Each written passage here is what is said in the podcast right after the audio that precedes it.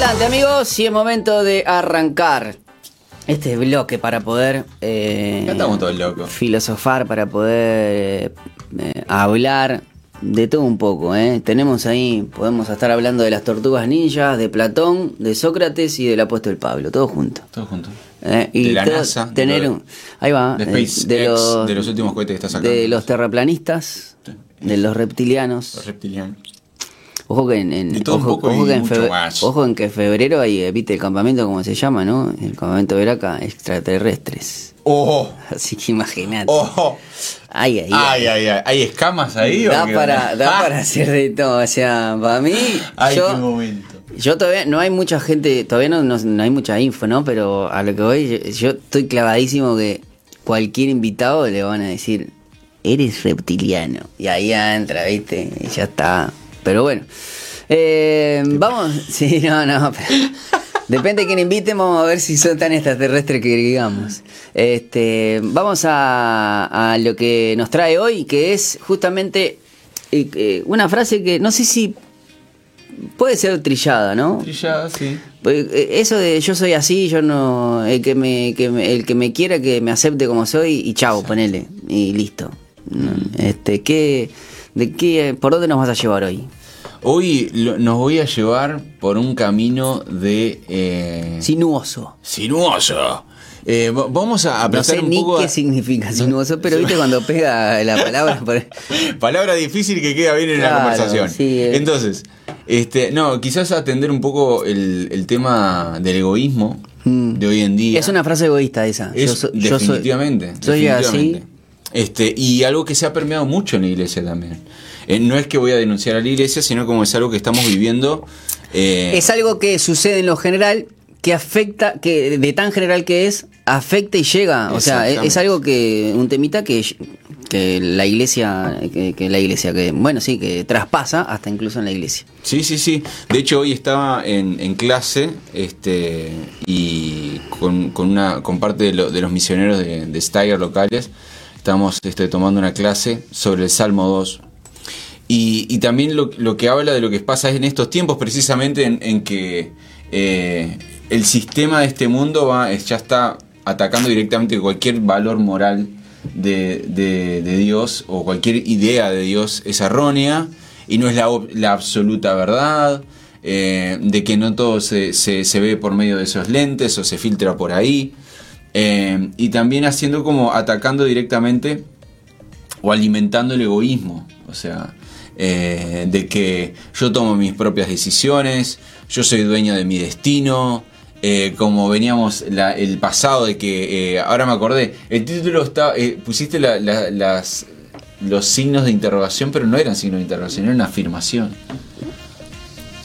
soy ¿En mi dónde? propio Dios Ah, la otra vez, en el otro. Ah, Ah. no, o sea, pero incluso en eso, o sea, lo que estamos viviendo como sociedad, este, es que se está notando eso cada vez, cada vez, cada vez más. Es como, ¿se acuerdan Matrix? Mm. Bueno, parece que el sistema está creando nosotros baterías para sostener su propia maquinaria. Y si se acuerdan eran como árboles de, de personas, viste, que eran como pilas para, para abastecer de energía a todas la- a las máquinas que estaban gobernando toda la, la- la Tierra. Entonces, Tome tranquilo, eh, tome tranquilo. No, este, no es que pasa quería nada. hacer el ruidito del mate. Ah, haga, haga, haga. Ah, ahí está. Pero no hay nada mejor que tomar mate mientras uno charla de estas cosas, Este, ¿eh? y, y bueno, precisamente eh, cuando vi, el- vi, puse este título y empecé a, a tratar de desmembrarlo, me puse a pensar en particular eh, en, el, en el- en el ser y por qué soy así, qué me está definiendo hoy en ser así. Eh, incluso hablando directamente de, la iglesia, la novia que tiene que ahí este, limpiar las vestiduras, eh, en, cómo nosotros estamos atendiendo o respondiendo a, este ser. Quiénes somos, sabemos quiénes somos, sa- sabemos para quién estamos, eh, nos comportamos como eh, Dios quiere, o sea, estamos también como atendiendo esas necesidades que el mundo está exclamando, pero urgentemente. Entonces, el tema del cambio, y esto a, a aquellos que han estado en esa posición, Y yo soy así, no cambio, ¿entendés? No, y bueno, ¿qué querés? Yo lo aprendí de esta manera, no sé qué. Y, y cuando empieza. a Ahora, eh, el no estar, el no estar dispuesto creo que lo... Sin duda. ¿no? Porque duda. de última uno viene, eh, también uno es fruto de quizás de, de su crianza, por ejemplo, de su cultura, de su familia. Eh, pero hasta qué hasta qué momento uno, a mí me pasa, ¿no? Eh, hasta qué momento uno le puede echar las culpas a los padres, ¿no? Porque ya si tenés 40 años. Y, y incluso aquellos que son medio sanguijuelas, ¿no? Que viven todavía con los padres.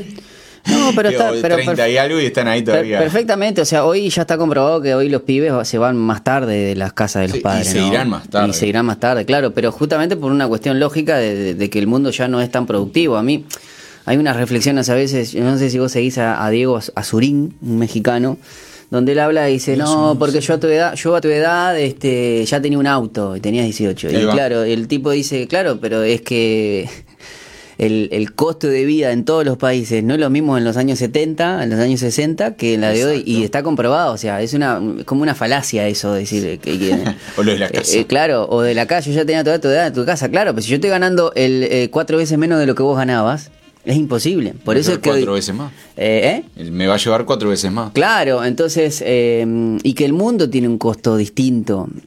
Entonces, claro, hoy los pibes eh, se quedan hasta más tiempo en la casa de sus padres, capaz que reproduciendo más lo, el modelo de ese padre, pero llega un momento donde vos mismo ya no, tampoco por más que vivas en el mismo techo, podés echarle la, ah, yo soy así porque mi padre me crió así. No, no, porque hasta los 18 yo te entiendo, me parece, ¿no? Ponele que te dicen que el- el- la parte del cerebro donde se desarrolla, eh, mm, se, desarrolla se desarrolla- se desarrolla del todo, eh, Sí. que es la maduración de la toma de decisiones, eso a los 24. 24. Ponele que hasta Ah, los- sí, es verdad. Ahora me acuerdo que había Sí. leído un. Entonces, si hasta los 24 yo te puedo decir que le puedes echar tu- eh, la culpa a tus padres. Después, cuando ya tenés el tema de saber qué es lo bueno, qué es lo malo, qué decisiones, los pros, los contras, ya después sos vos, ¿eh?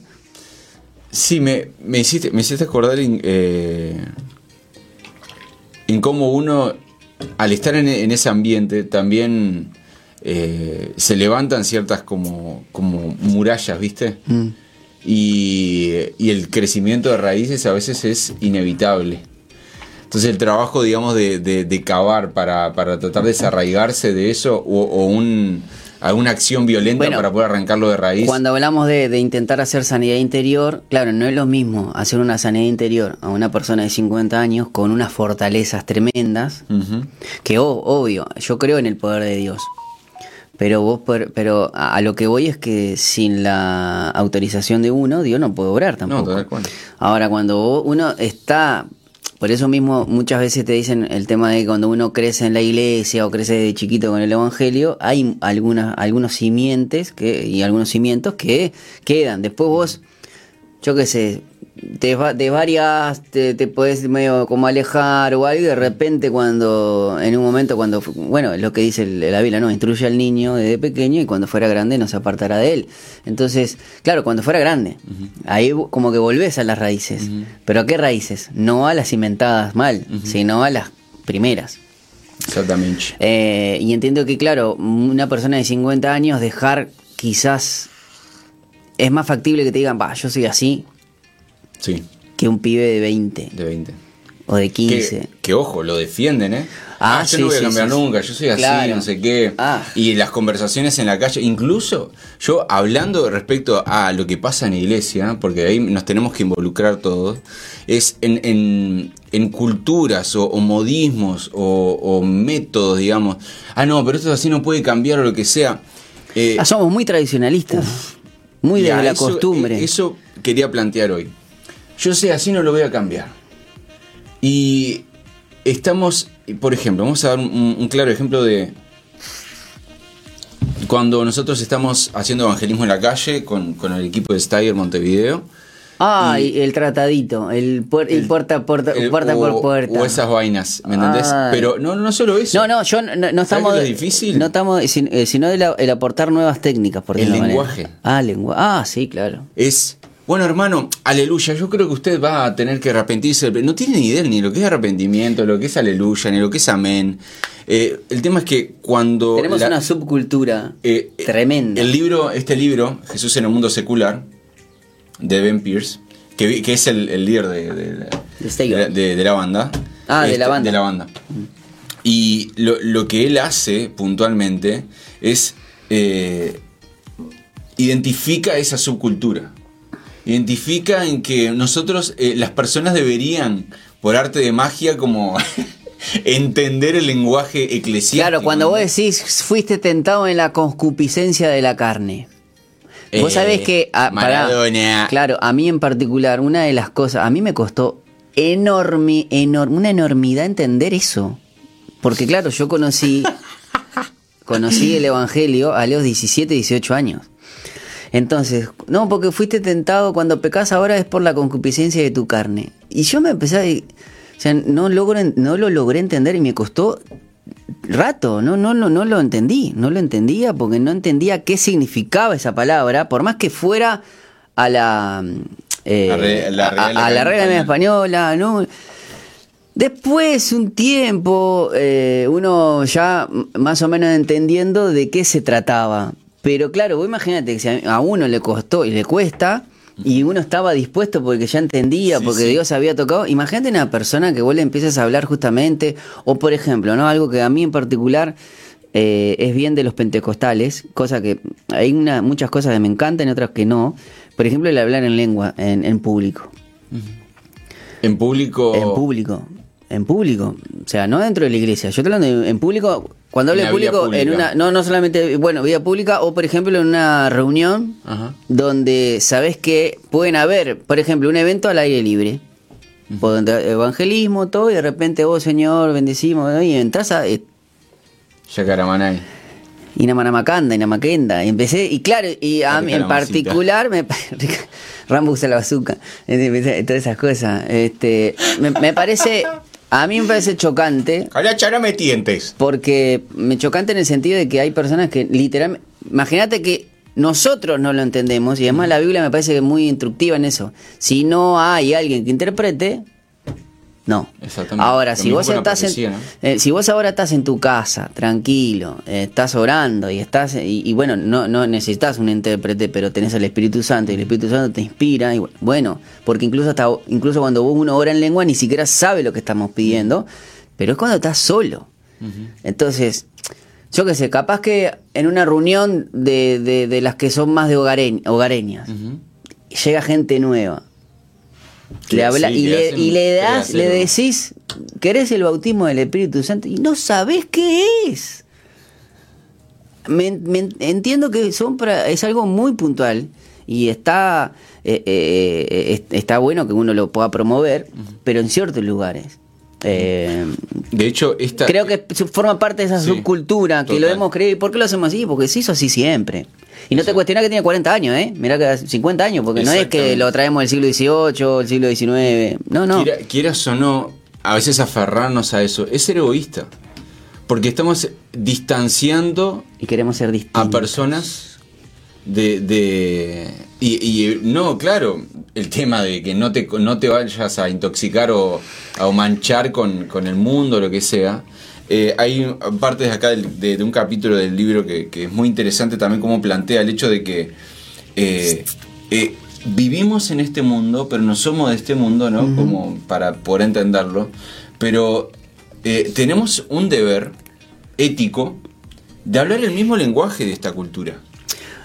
Ah, Teniendo- hablando hablando del tema ahí va Digo, hablando del tema valores, hablando del tema ese de, de- del hablar en lenguas por ejemplo que tampoco te define tu salvación por ejemplo porque vos tenés un gran hombre de Dios como Luis Palau por ejemplo que falleció hace poquito él nunca habló por ejemplo en lengua No. Él, él tenía. Y, y hay gente que sí, o sea, lo que voy es que en esas cosas como que queremos Ahí está la diferenciar. belleza, ¿entendés? De- Claro. del evangelio. Él dice- mismo se cuestionaba, y si yo no sé por qué, lo he contado se Dante reparte, Gebel. ¿entendés? Claro. Se reparte. Y el, tipo le reparte- predicó, es el predicador de los presidentes. Estamos hablando de que no hubo presidente en esta tierra, por lo no menos lo latinoamericana, latinoamericana, que no fuera y tuviese una audiencia. Todos los, espi- lo- lo- eh, presidentes de Estados Unidos, eh, desde que obviamente empezó a, forjar su ministerio, presidentes de Argentina, eh, porque obviamente él era argentino, pero a lo que voy es que él nunca pudo hablar lengua. O sea, creo que tampoco lo buscó porque no lo vio necesario. No es porque no sea necesario ese don.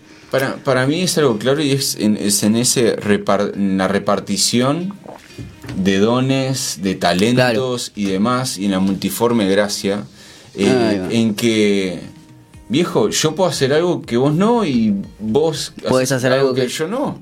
Y punto.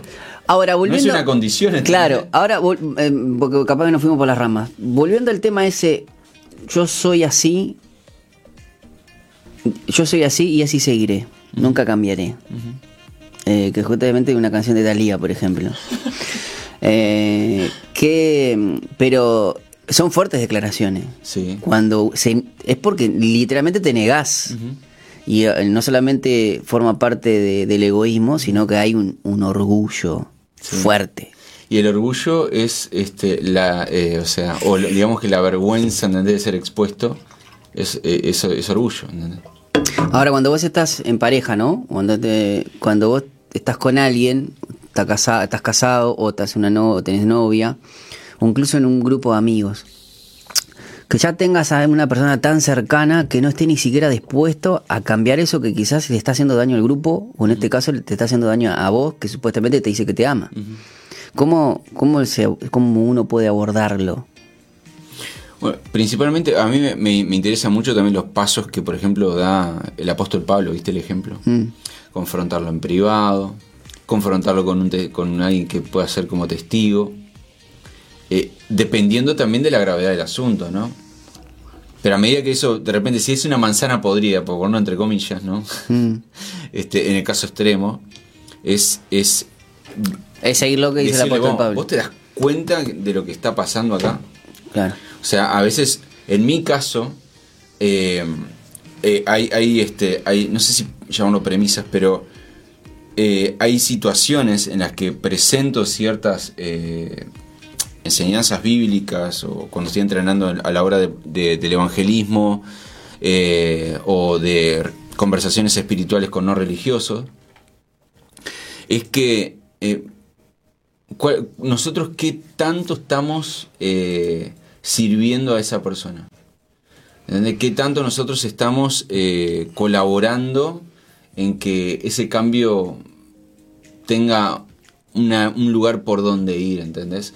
Porque hay casos de personas en las que uno mismo construye, "Pa, si le digo esto se va a quemar todo, no. Ahora, pero ya saberlo implica un conocimiento de, la persona como actúa. Y eso también, a la, para la persona, habla más de la persona y no de- del que vos estés planteando algo. Eh, tengo unas preguntas. eh, preguntas acá, por ejemplo. Hugo dice: Saludos al cantante de Foo Fighter.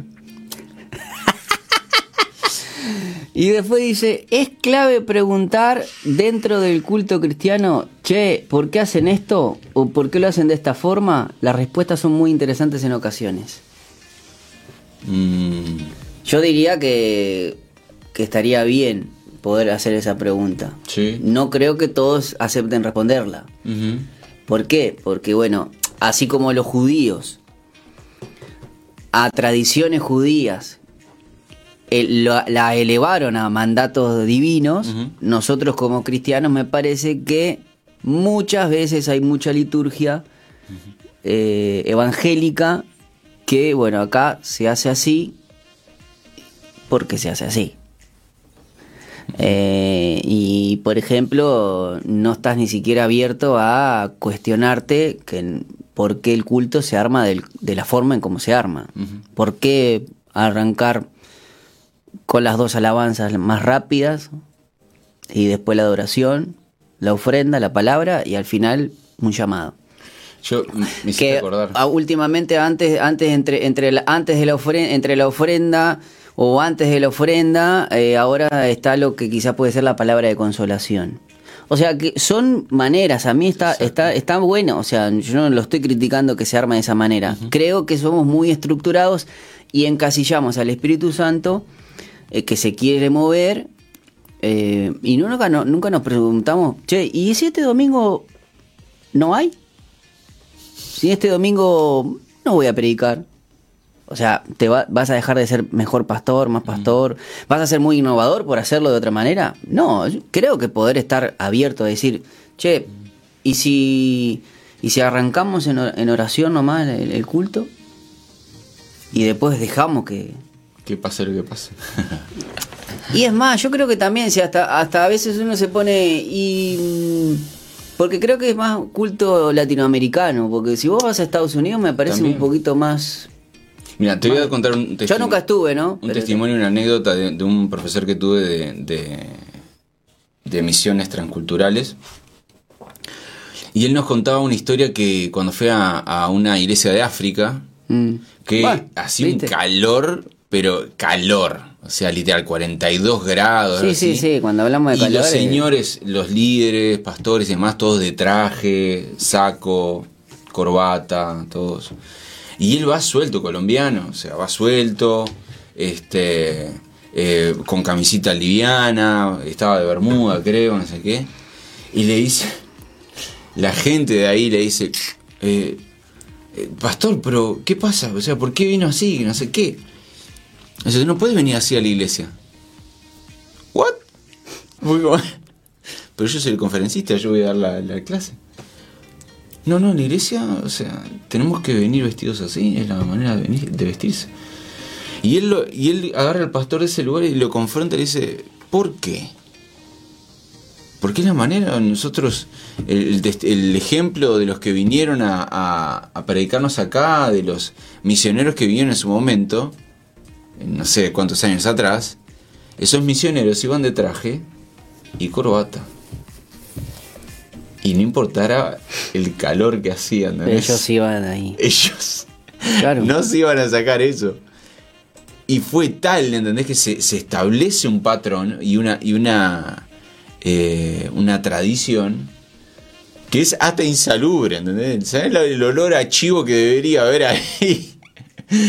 Pero con 42 grados, o sea... Y, y un poco hablando, el, el- este, este pastor hablando con, con los, eh, los locales, decía, pero no, eh, como creo que tendrían que tener la libertad de, De venir como quieran. De venir como quieran, incluso como su cultura.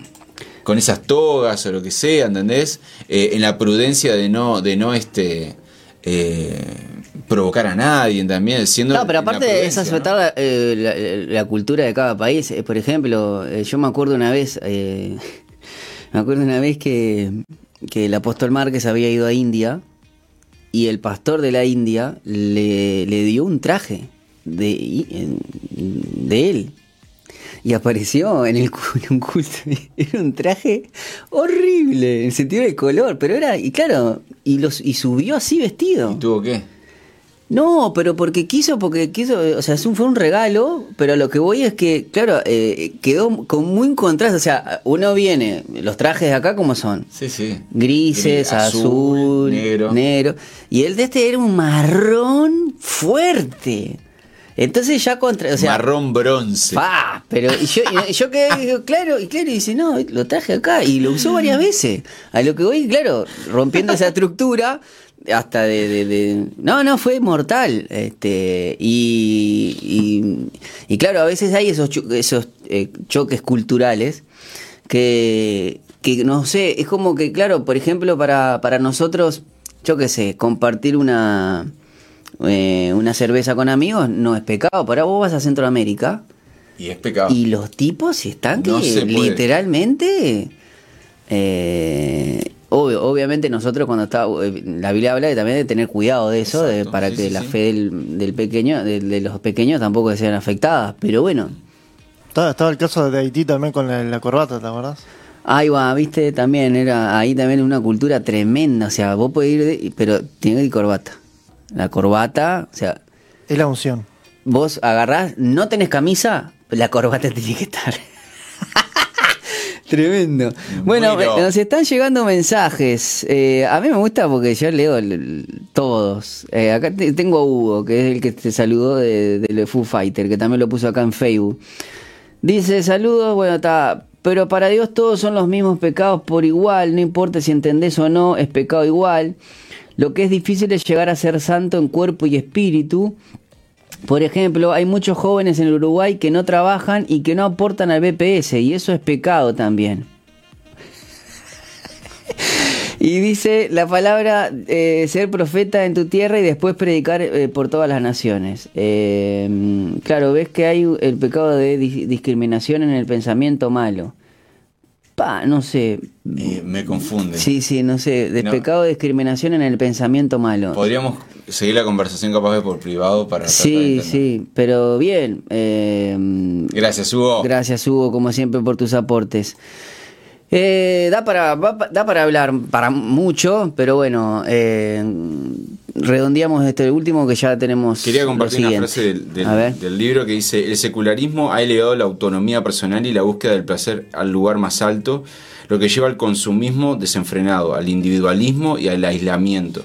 Por eso a mí me parece que cuando nos vemos en esta situación incluso lingüística, eh, bastante distante, incluso de no querer estar, viste, no, no puedo ir a esos lugares porque este, me voy a intoxicar o otras personas Te que vas son a contaminar. débiles, te vas a contaminar, son más débiles, podrían contaminarse, pero la verdad es que si creemos en que la luz de Jesús en nosotros este es, es- es lo suficientemente relevante para poder hacer un impacto en el lugar donde estemos, porque yendo al caso, estamos siendo contaminados o permeados por los lugares donde trabajamos, por donde estudiamos, en los bondis, no sé, donde compramos este, el, aceite y el arroz de nuestra casa. O sea, es, es qué estamos haciendo en esos lugares donde deberíamos de manifestar o tener conversaciones saludables que no sean distantes de las personas y ser un poco más real para ellos y no alimentar una soledad que sabía, hay un dato muy curioso, es que la soledad está calificada como, como una enfermedad emocional,